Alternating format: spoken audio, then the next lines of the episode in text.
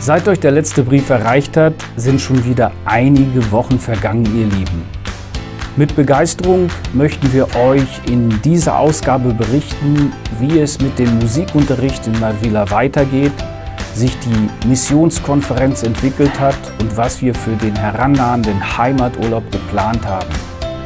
Wie schon im letzten Brief erwähnt, stehen wir, was den Musikunterricht an der Schule in Malvila angeht, in den Startlöchern. Aber Leider ist das Projekt von seitens der Schule immer noch im Standby, da die Arbeitskämpfe um soziale Gerechtigkeit weitergehen.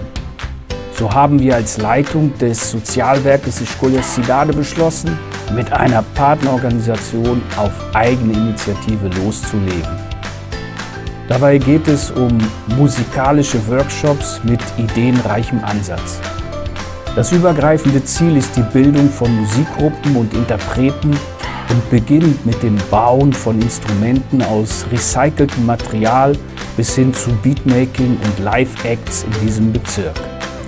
Diese mobilen Workshops zielen darauf ab, junge Menschen beim Bauen und Experimentieren auf kreative Formen des sozialen, kulturellen und geistlichen Interagierens aufmerksam zu machen wobei Minderheiten und Leuten ohne direkten Zugang zu Kultur und weiterführende Bildung besondere Aufmerksamkeit geschenkt wird. Im Februar fand ein Treffen statt und Leonardo, einer unserer Lehrer, wird federführend mitwirken. Am 14. März, so hoffen wir, wird voraussichtlich ein erster Open Day stattfinden.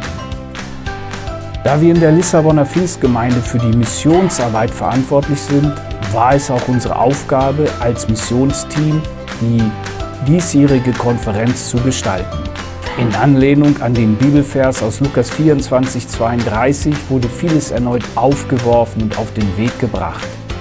Dank Pastor Reinhard Leistners Predigt und dem Wirken des Heiligen Geistes wurden vielen die Augen für die Ernte geöffnet und eine neue Leidenschaft entfacht. Dieses wurde durch die Berichte der verschiedenen Gemeindegründungs- und Missionsprojekte komplettiert. Das Gespräch mit einer jungen Frau hat mich besonders berührt, da Gott sie wieder erneut an seinen Plan für ihr Leben erinnert hat. Seit vier Jahren hat sie im Herzen Gottes Ruf zu folgen und wird nun endlich auf die Bibelschule gehen. Wir ermutigten sie, dran zu bleiben. Was uns begeistert, ist die Dynamik und die Initiativen, die sich kurz danach entwickelt haben. Die Lissabonner Gemeinde hat ihren neuen Campus in einem der größten Stadtteile mit über 40.000 Einwohnern. So ist eine Initiative entstanden, um unter anderem am 25. April, einem Feiertag hier in Portugal, auf die Straße zu gehen.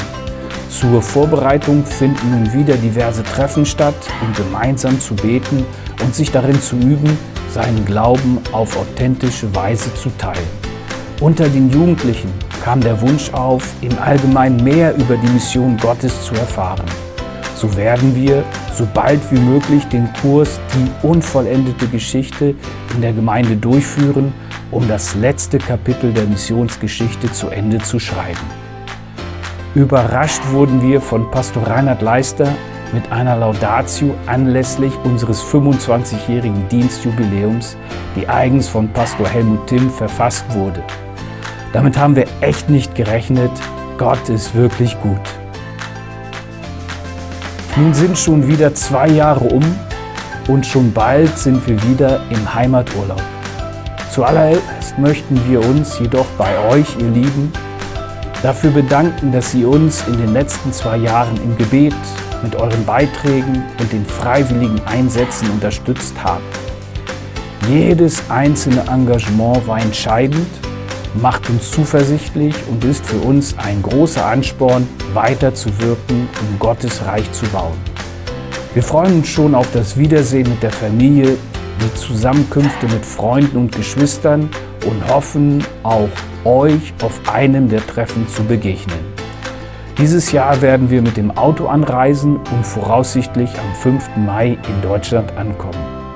Ihr lieben Freunde und Geschwister, wir wünschen euch alles Gute und Gottes Segen und hoffen uns bald wiederzusehen.